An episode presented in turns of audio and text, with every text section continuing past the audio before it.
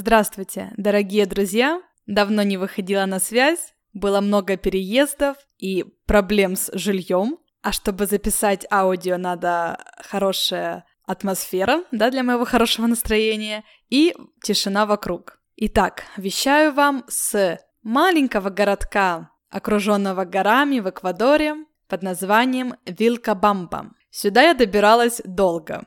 Как вы помните, последний раз я вещала вам с Куска, туристического города в Перу. Относительно, скажем, это был юг Перу. А сейчас я нахожусь в южной части Эквадора. С Куска я летела до северного города Перу под названием Пиура с пересадкой в столице Лима. Получилась очень интересная история, так как напрямую не было никакого рейса, только с пересадкой в Лима. У меня было два билета с разницей в два часа между рейсами. В итоге первый рейс, который курсировал с Куска в Лиму, был задержан на два часа из-за плохих метеоусловий. И ясное дело, что на второй рейс уже с Лима в Пьюра я не успевала.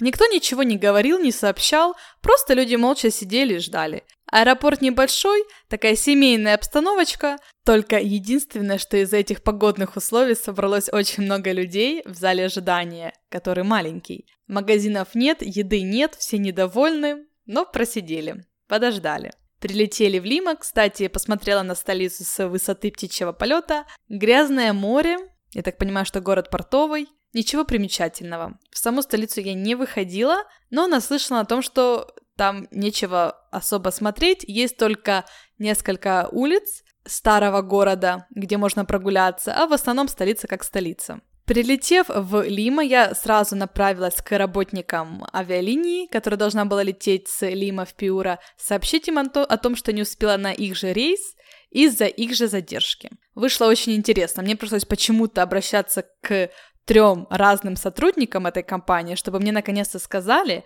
что да, мы можем поменять ваш билет, но, понимаете, нет ближайшего рейса сегодня, только завтра. И при этом мы не предоставляем номер в гостинице, поэтому сами решайте, где вы будете ночевать. Перспектива, скажем так, не веселая.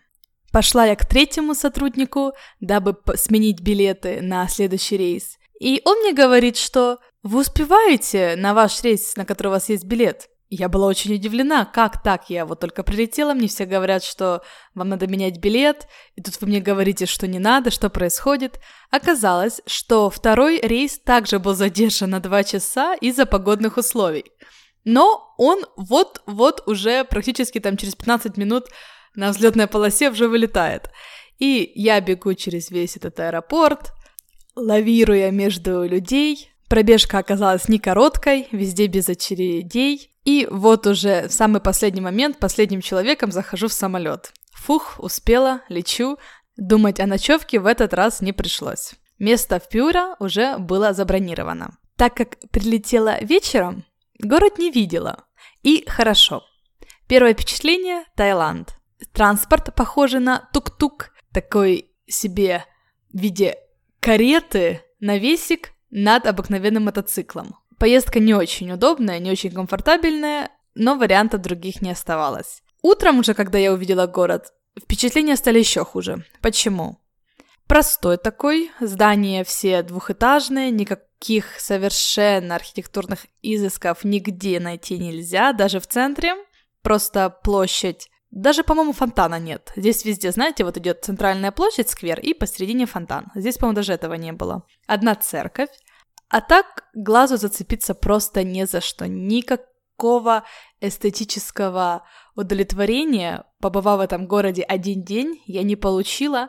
И хорошо, что побывал только один день. Грязный, бедный, рынок, по сути, везде продают всякие китайские товары на каждом углу.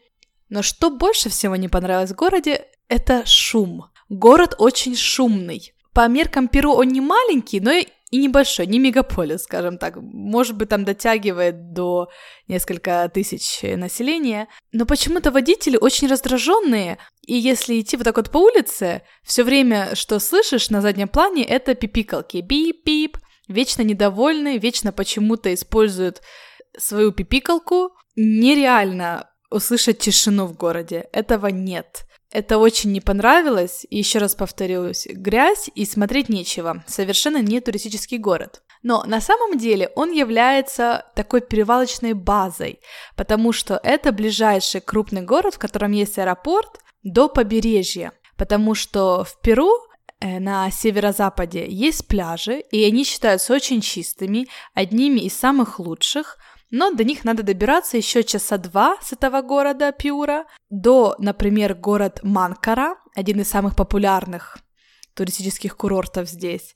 И оттуда есть еще несколько пляжей, например, мне говорили, и если вы когда-то будете здесь и захотите поплавать, называется Пунта Саль, говорят, самый чистый, красивый пляж с белым белоснежным песком. Ну, рассказывали местные очень красиво, я сама там не побывала, поэтому утверждать не стану, но вроде как там уровень будет повыше, чем вообще в Перу в целом, потому что туристическое место. Но сам север, конечно, очень беден. Итак, в городе я провела один день, и то большинство дня в торговом центре, так как смотреть опять же нечего, на улицах чувствуешь себя некомфортно, поэтому я зашла в коробку железобетонную, в которой есть представители глобализации, такие как э, Макдональдс и Starbucks, и там провела свой остаток дня. Вечером села на автобус курс Пиура-Лоха, то есть уже на юг Эквадора. Это была самая некомфортная поездка за мою историю путешествия по Южной Америке, так как это была горная дорога, дело было ночью, и автобусы уже не такие комфортабельные, как в Аргентине и в Чили. Здесь сидушка не будет вам откидываться на 140-160 градусов, вы будете сидеть, и причем жестко сидеть. И вот эти все повороты, зигзаги, сложно было. Ночью проходили границу. Вот здесь понравилось, все было быстренько, я дала свой паспорт, на меня посмотрели, поставили печать, что я выехала с Перу. Тоже я проделала на границе с Эквадором. Украинцы в Эквадоре могут находиться без виз в течение 90 дней. И все, никаких проблем, даже багаж не проверяли. Я ко мне подошли пограничники, спросили, где ваша сумка. Я сказала, вот там такая-то. А, ну хорошо. Им было лень, потому что, опять же, дело было ночью. Может быть, днем они проверяют сумки, но Эквадор вообще такая страна, скажем, не слишком притязательная, это вам не Чили. Здесь все намного проще, народ победнее, амбиции пониже. В Лоха я добралась в 4 часа утра, и, конечно же, мне очень хотелось спать после такой длительной поездки с 8 вечера до 4 утра по горной дороге. И что мне понравилось, я приехала в отель, который забронировала, и меня сразу пустили, сказали, да, вы можете зачекиниться сейчас 4 часа ночи. Ничего, что все говорят чекин после двух часов дня, пустили утром ранним, выспаться удалось.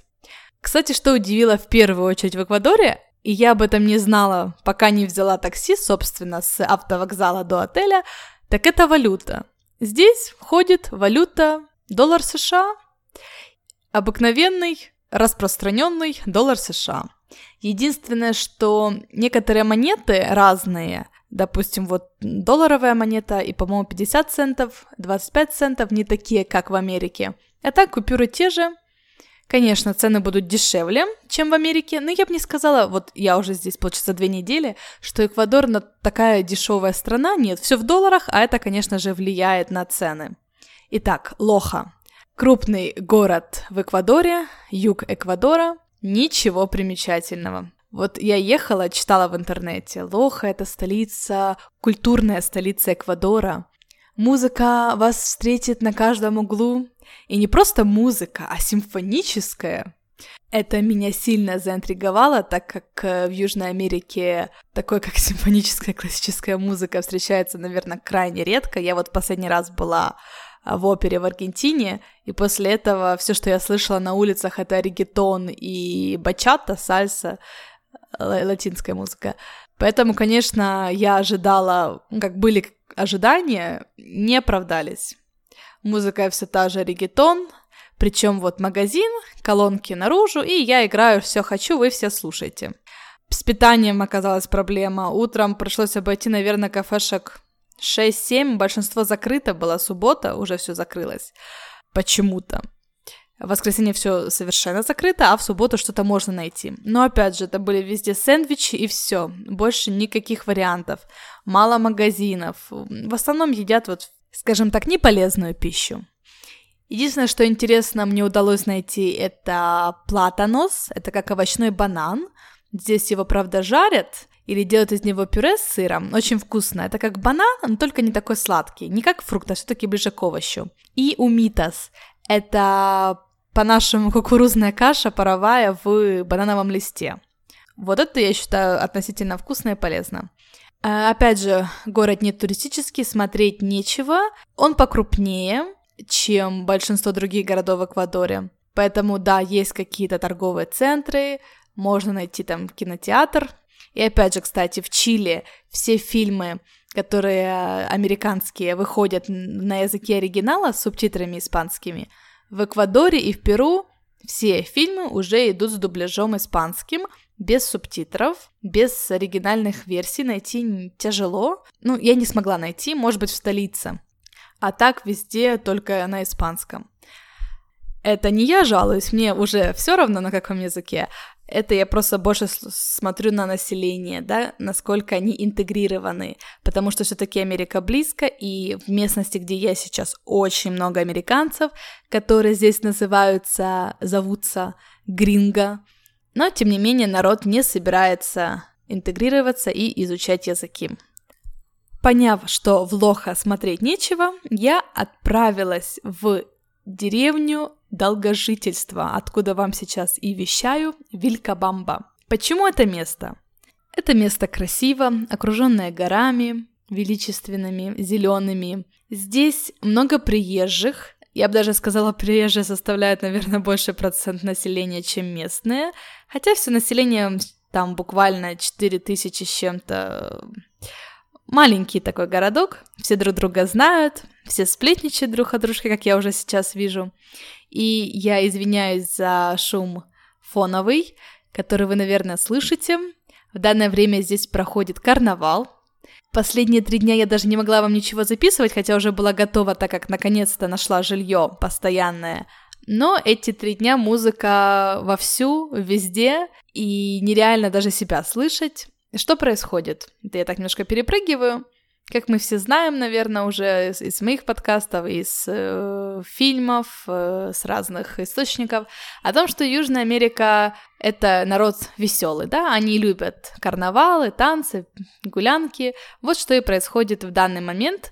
Э, карнавал, народ выходит на улицы, обливает друг друга водой, это безобидный вариант, а порой пеной, относительно тоже безобидный. И в последний раз я получила, скажем так, по голове. Эм, как же это назвать? Какой-то такой материал, как для строительства, знаете, вот типа гипса.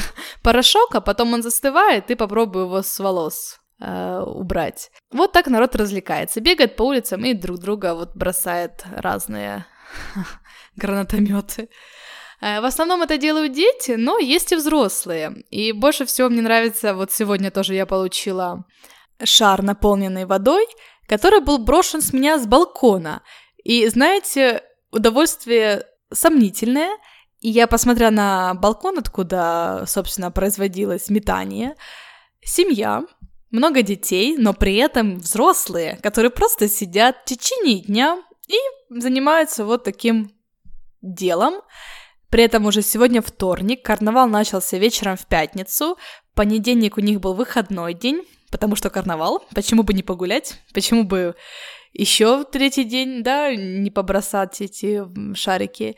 И почему-то во вторник решили еще побросать. Ну, пусть бросают, пусть радуются. Единственное, что экономика страны не растет, страна относительно все-таки бедная, но народ получает удовольствие и кайф от жизни. Каждому свое. Вышло интересно с жильем, так как, опять же, городок маленький, найти что-то не так-то и просто. Первый день я думала, что остановимся у моего друга знакомого в доме. Они, у них ребенок, но они собирались первый раз после рождения ребенка выехать в Перу, например, вот в то же Куско, попутешествовать немного. Но в итоге в последний день передумали, и осталась я без жилья. А, пришлось снимать Airbnb на короткий срок. Им оказался домик окруженный практически джунглями, в лесу, с водопадом, рекой, очень красиво. Примитивные, конечно, условия цивилизации, но природа вокруг э, имела такой, скажем, благодейственный эффект. Мне очень понравилось, но это такое удовольствие тоже дорогое. Эти домики являются собственностью американцев, и американские расценки на все. Не так-то просто здесь тоже вот найти жилье. И что самое интересное, все сразу в долларах. То есть ты сразу видишь, вот самый дешевый вариант жилья это там 19 долларов с человека или там 30 долларов. И даже не надо переводить валюту, ты сразу видишь эту цену, и эта цена сразу так настораживает. Думаешь, хм, я в Эквадоре или я все-таки обратно где-то в развитой стране? Затем э, нашла бар здесь местный, называется Чарлитос, Чарла, говорить, беседовать, где собираются гринго в возрасте, американцы, канадцы, э, уже достигшие пенсионного, я имею в виду, возраста, и сплетничают, общаются, выпивают, выпивают много. Я вот подошла, посмотрела на них, и знаете, вот такая как картина с фильма. Вот они сидят вокруг этих столиков и общаются, перемывают косточки, кто что прошел, кто что сказал, но при этом американцы. Вот знаете, вот не так, как наши бабушки и дедушки, вот иначе. Вот если вы видели в фильмах, может быть, когда-то там в этих вестернах, вот настолько они эмоциональные, но при этом вот как-то примитивны, ограничены в своих высказываниях, говорят одно и то же. Ну, плюс к тому же выпили. Понятное дело, что это ограничивает, наверное, мыслительные процессы. И я почувствовала себя не в Эквадоре, а вот реально в Америке, в каком-то поселке, где вокруг одни американцы. Я вам честно скажу, вот я себя даже вот сейчас до сих пор чувствую не в Эквадоре, а в каком-то поселке в Америке, потому что очень много американцев и канадцев англоязычных. Мне сказали, что здесь где-то есть семья украинцев, живет несколько за городом, и есть люди Сибири, но, честно скажу, пока вот опыт общения только с американцами очень интересно, вот именно со взрослыми, потому что до этого у меня в основном друзья американцы это молодые люди, а здесь такие уже солидные бабушки и дедушки с характером, со своим видением жизни, э, другой подход коммуникации с ними. И вот что интересно, оказавшись в этом баре и сказав, что у меня нет жилья, один мужчина относительно умный, я с ним поговорила, немного был пьяный к этому моменту уже, было где-то 4 часа дня, Предложил свое жилье, он говорит, у меня есть дом большой, а рядом есть как маленький домик, где никто не живет, он еще даже толком не меблирован, но если остановиться на пару дней, можно спокойно крыш над головой есть. Мы с другом поехали туда, а, у него оказалось хозяйство, два кролика, четыре кота, и я думала четыре, потом оказалось пять собак. Вот так. А, еще курицы и и петух там тоже был, потому что громкий парень оказался, я имею в виду петух. Но на самом деле вот даже такое э, соседство тоже привносит какую-то нотку новизны в путешествие, быть так очень близко к природе. А этот американец Брайан оказался в принципе, хорошим таким мужчиной, играет на инструментах, э, чита, начитанный, уже на пенсии, ничего не делает, просто имеет вот эту землю, ухаживает за ней, у него там ландшафтный дизайнер приходит, они обсуждают, как и что планируют сейчас, вот, чтобы было красиво. Но при этом ничем не занимается, просто вот уже на пенсии отдыхает. Выпивает много, с самого утра. Прям вот я помню, 9 часов утра он мне уже наливает медовуху. Я ему говорю, что я вообще не пью, не говоря о том, что пить в это время, вот суток. Ну, ему все равно, он уже там выпил, поехал на своем э, таком э, старом пикапе в город. Ну, вот такое, я же говорю, все очень сельское.